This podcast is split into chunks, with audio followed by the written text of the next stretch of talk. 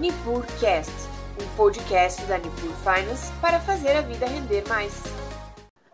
Boa noite, Dr. Glaucio, tudo bem? Boa noite, tudo bem contigo? Por aqui tudo tranquilo.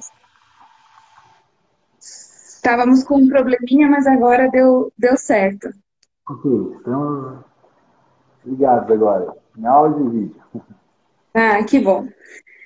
Então, doutor Glaucio, eu queria muito agradecer a sua participação no nosso Nipur Talks, né, o nosso é, programa de toda terça-feira, que foi idealizado para gerar alguns insights e, e falarmos sobre diversos assuntos aqui.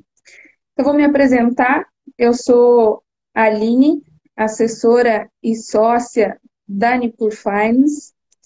É, a Nipur Finance hoje é um escritório credenciado a XP Investimentos, Hoje contamos com mais de 60 assessores no nosso time, né? E atendemos é, todas as, as regiões, né? Paraná, Santa Catarina, Rio Grande do Sul, e eu atuo na Serra, aqui em Lages.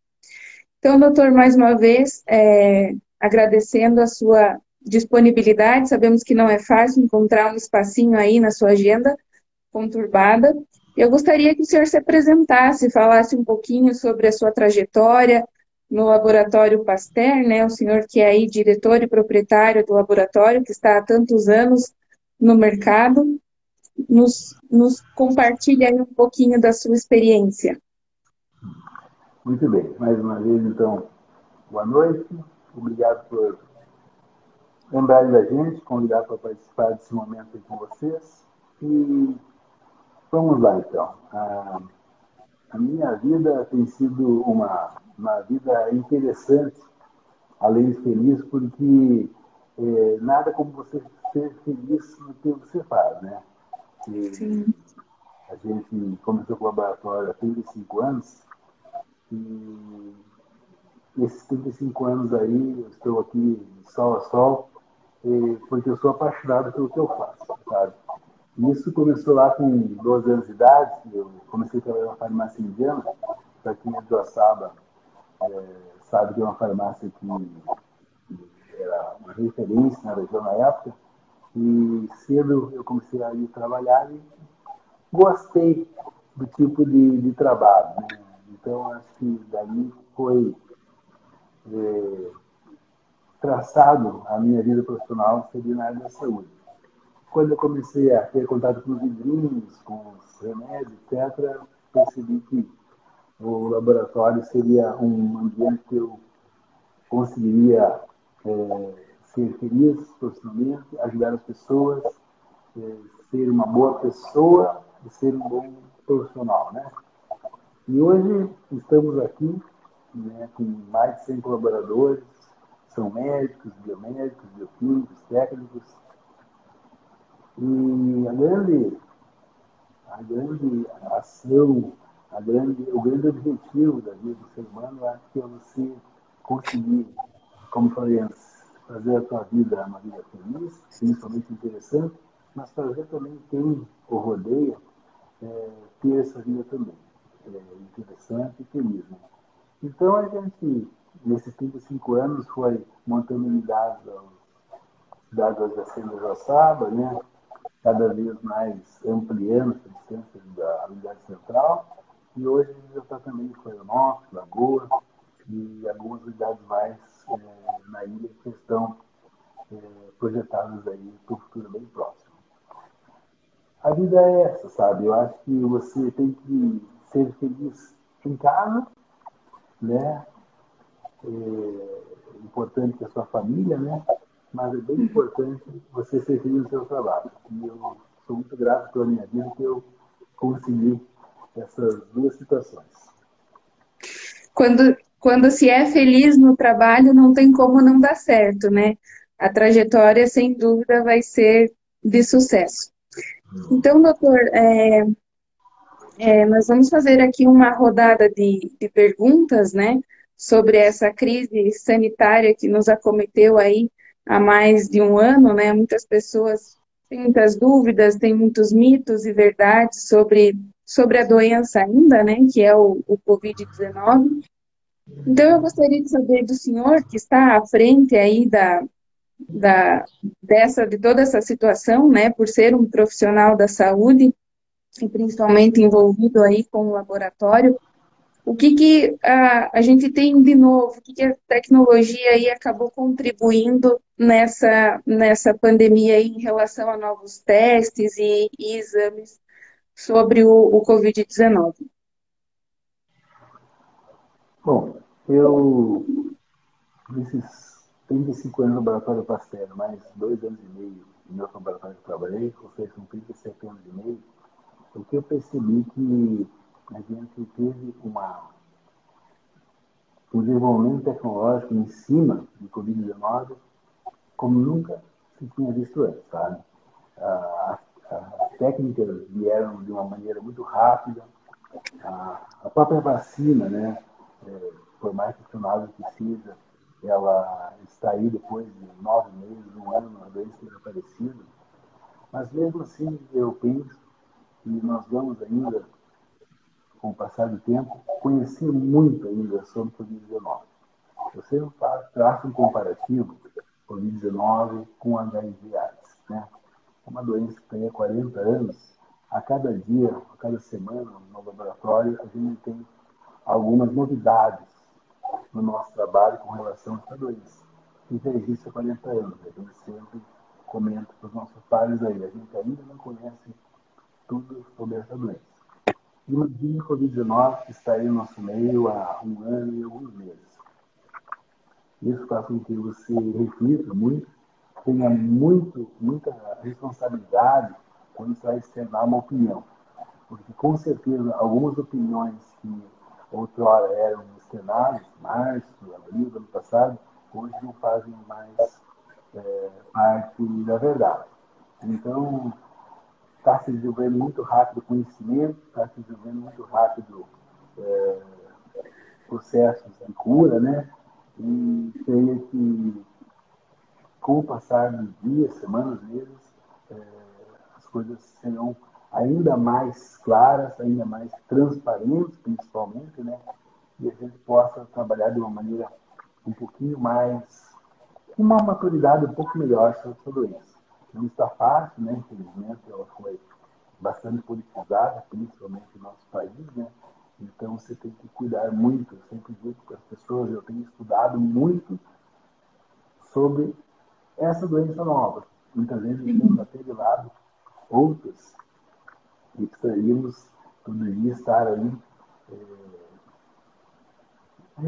conhecendo novos momentos de cada patologia, de cada doença, de cada processo de, de, cura, de cada processo de tratamento, né?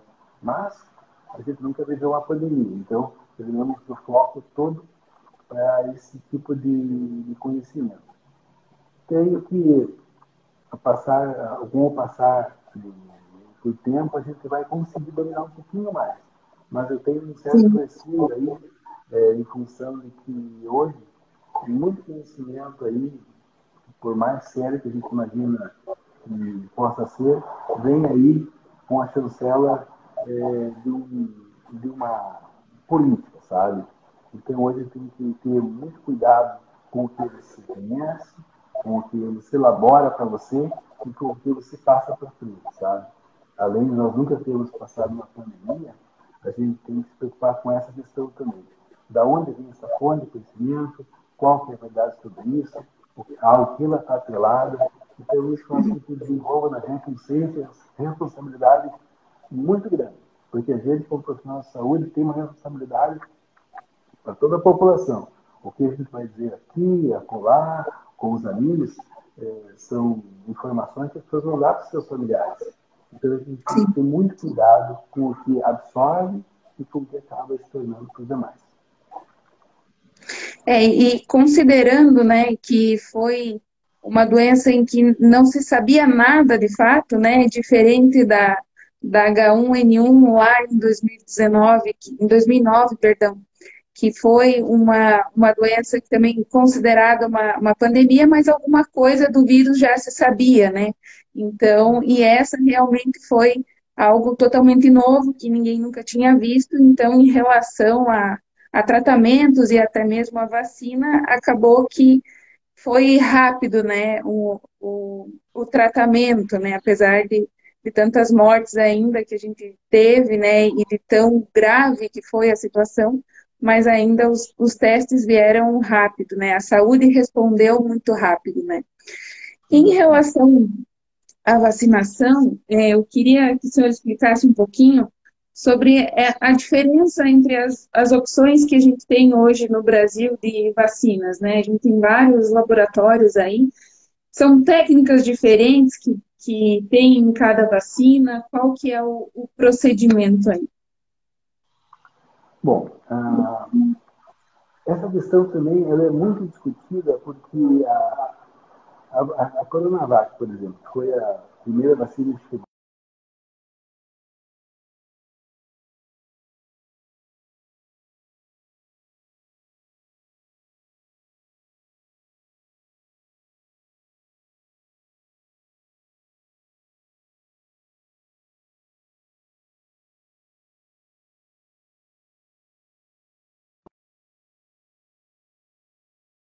são vacinados pela Coronavac são os que mais apresentam os anticorpos neutralizantes é, com, com, uma baixa eficácia da vacina. Certo? Então, o, a criação dela, o desenvolvimento dessa vacina, pelo menos os resultados que nós temos aqui, não é tão eficiente como a Coronavac, perdão, como a Oxford AstraZeneca, como a Pfizer e como a Janssen, certo? Então, esse tipo de, de comportamento é, no ser humano faz com que a gente não tenha como negar. Existe uma eficácia bem melhor das vacinas é, que o mercado como o europeu e os Estados Unidos criaram e estão colocadas aí à disposição da população. É, é complicado dizer isso, sabe? Porque muitas vezes há pessoas que querem optar por um tipo de vacina em função de RNA mensageiro. Eu acho meio complicado discutir isso com a população, sabe? Mas o que a gente pode dizer para a população, fornecer, é que as vacinas não são, não têm, perdão, toda eficácia é, igual, certo? É, em contrafato não há né, como falei para você. É, as vacinas é, funcionam, algumas, de uma maneira muito superior às outras. Né? E, uhum. e, essa, e a vacina Coronavac não tem como eu negar, assim, os resultados do laboratório é, são os que menos têm dado, é, demonstrado eficácia no ser humano. Entendido. E é, é, dentre a, as vacinas aí, né, várias delas é, são, são são obrigatórias duas doses, né, para imunização. Uh, entre a primeira e a segunda dose, é possível contrair o, o vírus nessa janela de, de imunização? Sim, é possível, é, é bem possível, sabe? Nós temos que iniciar é, pensando assim, a, a vacina, ela sempre não é só a vacina anti-Covid-19. Qualquer vacina tem a sua performance limitada. H1N1, meningite, hepatite, nem todas imunizam 100% dos pacientes que são, é, ou seja, que procuram imunização é, por ela. Né? A pessoa pode procurar uma vacina por hepatite, meningite, tétano. É, se cada 100 fizer esse tipo de vacina, as 100 não serão imunizadas. Então, toda vacina tem esse, esse pequena, essa pequena falha, digamos assim, essa pequena limitação. É, a vacina coronavírus, é, perdão, a, a vacina Covid-19, ela também tem isso, e principalmente em função da, do baixo tempo que ela foi desenvolvida. Né? Veja bem, é, menos de um ano ela estava aí no mercado para ser oferecida para a população vacinas que estão aí há muito mais tempo, tiveram muito mais tempo a ser desenvolvidas, também não tem uma performance 100%. Então, uhum. a vacina de Covid-19, evidentemente, não conseguiu essa performance. Com relação à primeira e segunda dose, a primeira dose ela é responsável por mais de 80% da imunização. e a segunda dose veio para dar uma contribuição final.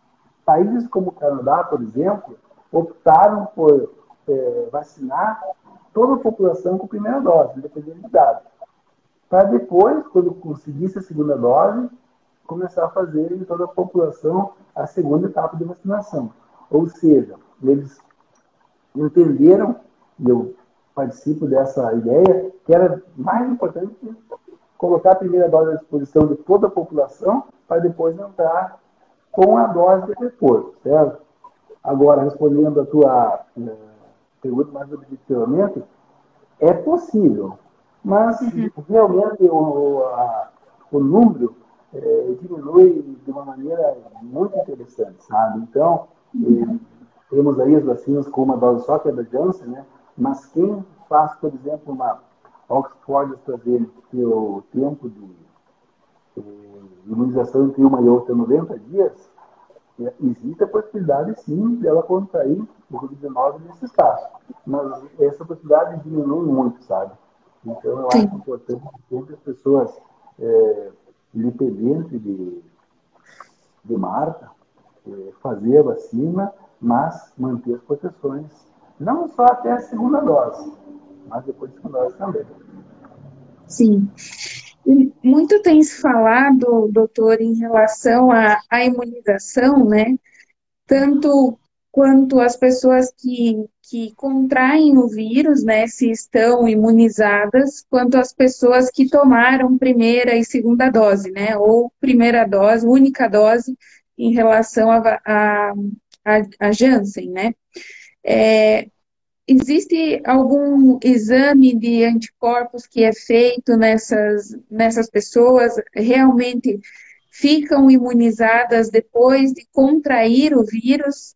E, e esse estudo de tempo, né, que alguns estudos revelam três meses, cinco meses de imunização, né, depois de, de curado, é, estar imune. Então, queria que o senhor falasse um pouquinho sobre esses exames imunizantes de, de anticorpos e se é necessário fazer, interessante talvez, quem, quem possa, tenha disponibilidade para fazer esses exames e saber se de fato está imunizado.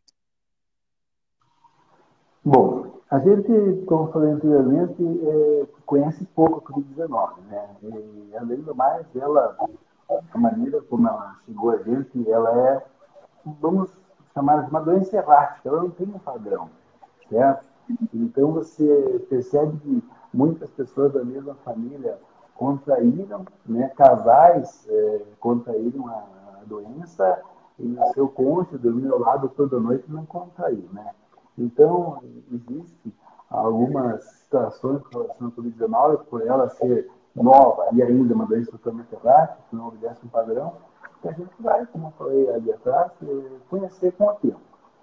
Com relação à a, a, a, nossa reação do organismo com a doença, ela, a reação do organismo nosso com relação à doença vai obedecer a mesma situação em relação à imunização. Ou seja, é muito prematuro você dizer assim que depois de um mês, dois, três, a pessoa está totalmente imunizada e depois de alguns meses ela não estará mais imunizada. Né?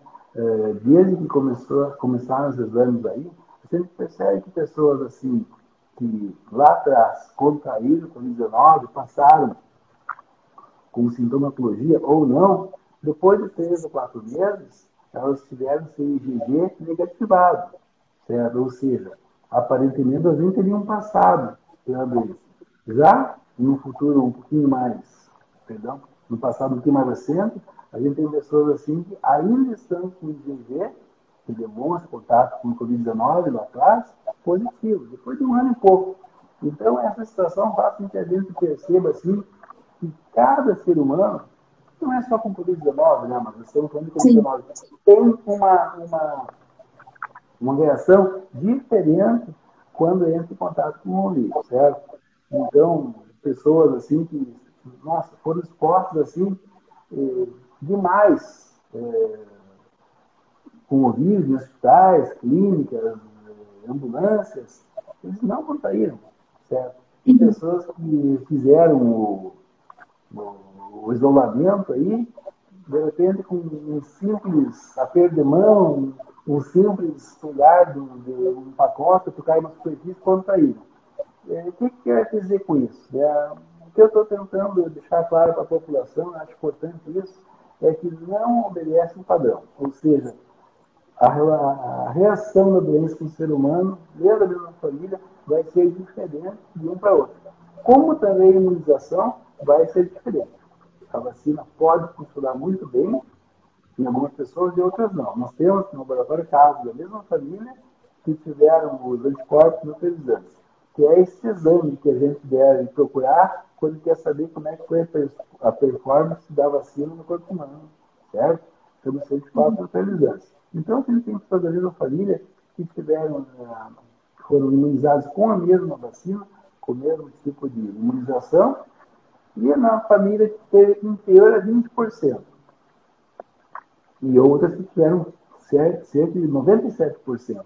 Então, é um valor assim, totalmente fora para pessoas de mesmo sangue, praticamente, sabe? Para te ver como a gente não tem como fazer assim, ó. Será, é assim, é, e será assim. A gente todo dia está descobrindo, né? E o que é importante dizer para a população é que se, se o teu anticorpo neutralizante, seus anticorpos neutralizantes deram positivo, um positivo alto, teoricamente, você está protegido, sim. Mais que uma pessoa que está com inferior a 20%. Mas não dá para afirmar aqui, é, ter uma responsabilidade dessa de dizer que ah, você está com menos 20%, você não está imunizado. Não dá para informar assim, sabe? Porque existe uma situação in vitro que geralmente obedece uma situação em vivo, mas não é que sempre acontece, não é 100%, sabe? Então tem que ter muito cuidado com isso, por isso que as técnicas aí, de, os protocolos de segurança, têm que ser mantidos, certo? Eu acho que as coisas estão começando a abrir aí, né? O, alguns países já estão aí com vida praticamente normal, certo? Mas não é o nosso caso. O nosso caso é um país ainda, não gosto de dizer que vai ser desenvolvido, mas em, em rumo ao desenvolvimento, mas a gente tem muita coisa ainda para aprender, para trabalhar, para chegar em níveis do mercado comum europeu ou da América do Norte. Certo. E é, hoje, é, o dado, o último dado que nós temos é que 16% da população brasileira está vacinada, né, com a primeira e segunda dose. Então, teoricamente, estaria imunizada, né, com com a chegada da vacinação na rede pública. O senhor acredita que vai ser possível, tem a possibilidade de, ter a vacina na, no setor privado? E, se sim, em quanto tempo o senhor acredita que, que possa ter essa, essa opção no setor privado? Puxa vida, isso eu te respondo com certa mágoa, sabe? Com certa tristeza, sabe? Eu, eu, já me emocionei com isso, sabe? Francamente. Porque, infelizmente, o nível de politização da pandemia no Brasil chegou a, a níveis estratosféricos. Se há uma vantagem nisso, sabe? É que a maturidade política do brasileiro melhorou muito com tudo isso, sabe? Então, hoje, tu, aquele aquele amigo, aquela pessoa mais humilde, que não tinha tanta, tanta cultura, até ali o político, hoje ele conversa muito melhor sobre tudo isso, sabe?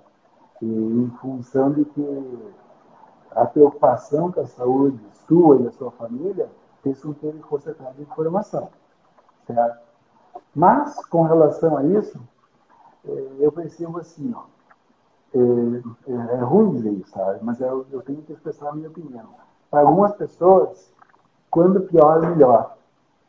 E as pessoas que mantiveram uma dificuldade, vamos chamar assim, para trazermos a vacina para o Brasil, não foram poucas não, certo? E a gente percebeu isso, eu fui algumas vezes para fora de Oaxaca, fazer parte de alguns consórcios que procuravam fazer a vacina, mas a gente sempre batia em, em obstáculos muito obscuros que demonstrava assim que mesmo com aquela situação de trazer 100 vacinas para o Brasil e doar 50 para a saúde pública, que era muito sensato para a gente bater na pandemia, algumas pessoas foram contra isso, porque dificultaram bastante.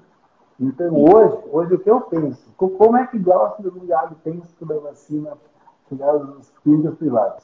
Eu penso que quando a população estiver numa situação bacana, imunizada, com, com os números de óbitos baixando de uma maneira importante, de internamentos, UTIs começaram a ficar folgados, daí para aquela turma de quanto pior melhor, eles vão arrumar outra situação se preocupar. E vão deixar o foco da vacina particular de lado. E aí eu acho que é o momento que a vacina vai chegar a clínicas particulares. Eu sinto muito por isso, porque eu acho que nas clínicas, olha, eu deixo bem claro isso, não é questão financeira, não é questão de vender vacina. Eu acho que nós tivemos vacina em clínicas particulares, que elas poderiam ter chegado ao Brasil, tem vacina já no mercado mundial para vender, certo? Eu acho que nós teríamos um avanço enorme no combate à pandemia. Pena que algumas pessoas fazer que a pandemia fosse um importante momento político para bater em outro alguém do outro lado, e quem pagou por isso foi toda a população. Paga até hoje, né? É, infelizmente, além da, da crise sanitária, né, a gente ainda tem que, que conviver com uma polarização, né, política que às vezes acaba atrapalhando o andar da, da carruagem. Mas, enfim, é, o que, que, o senhor acha que a pandemia vem deixando de, de legado para vocês, profissionais da saúde, de, de aprendizado, que foram pegos de surpresa, né? Olha, a pandemia mostrou principalmente que o setor saúde, o setor de serviços, o setor de serviços em saúde, ele é muito dinâmico, ele está voando. A tecnologia que eu aprendi quando me formei há 37 anos atrás, hoje, é, com todo carinho e respeito por ela, é uma brincadeira. Eu, quando eu conto para os meus colaboradores aí, é da maneira como eu fazia as coisas quando eu me formei, e eles acham engraçado. Realmente é engraçado. Agora, nos últimos anos, com a tecnologia a informática, principalmente a, avançando no laboratório, é, realmente você tem que como, cuidar muito é, para o que você vai fazer amanhã. Tanto é que hoje não se compra mais aparelhos, né? você aluga aparelhos, empresas, os comodatos, né? e usa aí o material para trabalhar com esses aparelhos. Porque senão são investimentos de 500, 600, 1 milhão de reais num aparelho que depois de 700 dias, ou seja, dois anos, está obsoleto. Então, hoje eu que cuidar muito disso, sabe? Eu, é, eu nunca pensei assim como profissional, porque evidentemente a gente, como automóvel, que a tecnologia de ano em ano melhora, é, o laboratório ele também as coisas iriam avançar, né, de uma maneira assim bastante é, interessante para gente ser um profissional vez mais qualificado com a ajuda do avanço tecnológico. Mas eu jamais imaginava que ia ser assim.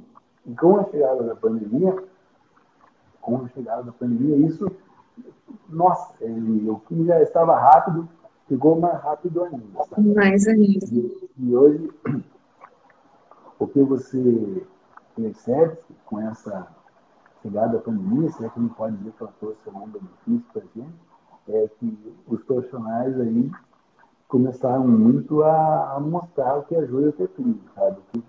Quem está a fim de fazer da, do laboratório, da medicina em si, um grande negócio, é, vai continuar a fazer, com certeza, né? Mas quem quiser ser feliz, é, competente e fazer a sua interessante, como eu falei lá no começo, é, também está aí, sabe? Eu acho que essa parte aí é que tem mostrado bastante é, quem entende seu atual, atual momento, ou seja, uh, quem conseguiu separar a política, quem, quem entendeu que a pandemia chegou no momento que você é um profissional de saúde e você, além de fazer disso seu negócio, você é um profissional que agora você é muito importante para toda a população mundial, do Brasil, do seu estado, principalmente do seu município, essa, essa, responsabilidade que tem que puxar para si agora. Você é um profissional da saúde. teus pais nunca viveram a pandemia, você está vivendo. Você tem que se portar como tal. Ou seja, essa parte, aliada ao avanço tecnológico, faz com que você seja muito responsável pelo amanhã. Para você não olhar para trás ano que vem, ou daqui a dois, três anos, dez, e dizer, puxa vida, eu agi corretamente lá atrás. A minha família, os meus vizinhos, a necessidade de ver a pandemia. Eu agi eticamente, eu agi corretamente. Eu fiz da minha profissão um momento interessante para a população, principalmente que estava ao meu lado, né? ou que também eh, me prestigiou, eh, eu e minha equipe, em todos esses 35 anos. Então é momento de mostrar à população que a gente não vai, de maneira alguma, é, abandonar esse barco, ou seja, você tem que estar preparado 24 horas por dia, 7 dias por semana, 30 dias por mês, 365 dias por ano. Esses últimos meses aí, esse último ano e pouco, a gente, eu pelo menos como profissional, me afundei no trabalho, com muito orgulho. Estar lá na frente e saber que o humano, aliás, a tecnologia, fez um bem para toda a população que, de uma maneira ou outra, procurou por ele e pela sua equipe podemos dizer que o, o juramento lá do início, lá da, lá da formatura, fez muito sentido agora, né? Então, foi tudo em um, em um ano e, meio só, né? De intensidade, né? Muita intensidade e muita entrega de vocês profissionais. É, doutor, nós estamos aí finalizando. Eu gostaria que o senhor deixasse uma mensagem de, de esperança para nós, réis mortais aí, que estamos sonhando com, com o fim da pandemia, né? Estamos próximos de uma luz no fim do túnel? Eu, eu penso que sim, sabe? Mas já que você pediu para deixar uma mensagem, eu acho que o, o que eu precisaria falar para a população como um todo é que não é, gente, não é momento de pensar em esquerda direita. A gente tem para a gente fazer o certo eu tenho certeza que a gente apanhou muito todo esse tempo aí, porque a gente não se uniu de uma maneira ética, de uma maneira que a gente segure lá na frente, sabe? Eu acho que a população precisaria entender esse momento aí. Esquerda, direita, centro, seja quem for, nós precisamos entender a, a importância que nós temos no que a gente fala, no que a gente faz então, lá na frente, a gente viu que perdeu uma excelente oportunidade de ser um ser humano decente, sabe? É, eu acho que isso vai ficar um delegado aí para toda uma geração. Agora, o mais importante é você acreditar, sabe? Eu, eu vejo que a gente apanhou muito, tem apanhado ainda, sabe? Mas gente não pode se entregar sabe? Eu acho que o, o momento é de cada vez mais nós, como você falou, mostrarmos julgamento, sabe? E estar sempre à disposição da população e fazer com que todo mundo seja feliz amanhã. Porque todo mundo está aí para. Né, a nossa vida é tão curta, é um sopro, como a gente fala, né? Passa muito rápido, sabe? E a gente está tendo uma oportunidade com a pandemia de rever algumas ideias, algumas tendências, algumas. É, Alguns conceitos. conceitos, né, que estavam bem resolvidos com a gente. É momento da gente dar uma observada nisso e perceber que a vida é tão pequena, a gente tem que viver de uma maneira melhor. Eu creio que respondendo a tudo mais uma vez objetivamente, que a gente está com uma luz no finalzinho bem próximo, certo? Mas é importante que cada um faça a sua parte, certo? E eu percebo que se nós fizermos isso de uma maneira, eu falei a Hélio Castro, a maturidade política avançou muito com a chegada da pandemia, eu acho que isso no seio da família, no seio da nossa sociedade, vai ser importante para a gente lembrar o que passou aqui e lá na frente a gente poder dizer com certeza que agiu corretamente. Se eu pudesse resumir essa, essa sua mensagem em uma palavra, eu acho que seria união, né? União de todas as pessoas, de todos os poderes, né? No, no combate a essa a doença, que o objetivo final é, é o fim dela, né? Para que todos voltem a ter uma, uma vida normal. Eu gostaria de agradecer muito a sua disponibilidade é, e queremos vê-lo novamente aqui, quem sabe para falarmos né, do, do feliz fim da, da pandemia, né, e que esse fim chegue logo, né, não, não demore muito a chegar. Agradecer a sua entrega também na, na sua profissão, né, estar à frente atendendo, a gente sabe da, da qualidade do Laboratório Pasteur no atendimento da, aos seus clientes, né. Então, agradecer muito a cultura de vocês, a entrega de vocês. E já quero deixar o, o convite para o pessoal que está nos assistindo para participar da nossa próxima live, na próxima terça-feira, que vai ser com o Sérgio Ribas, da Celulose Irani. Muito obrigada, doutor Glaucio. Até a próxima. Obrigado para vocês também aí, obrigado pelo convite, né? Obrigado pela população aí que a gente viu estava pesquisando nossa, no nosso bate-papo aí. E eu tenho certeza, pessoal, para todos vocês, que a gente vai passar por tudo isso aí, tá?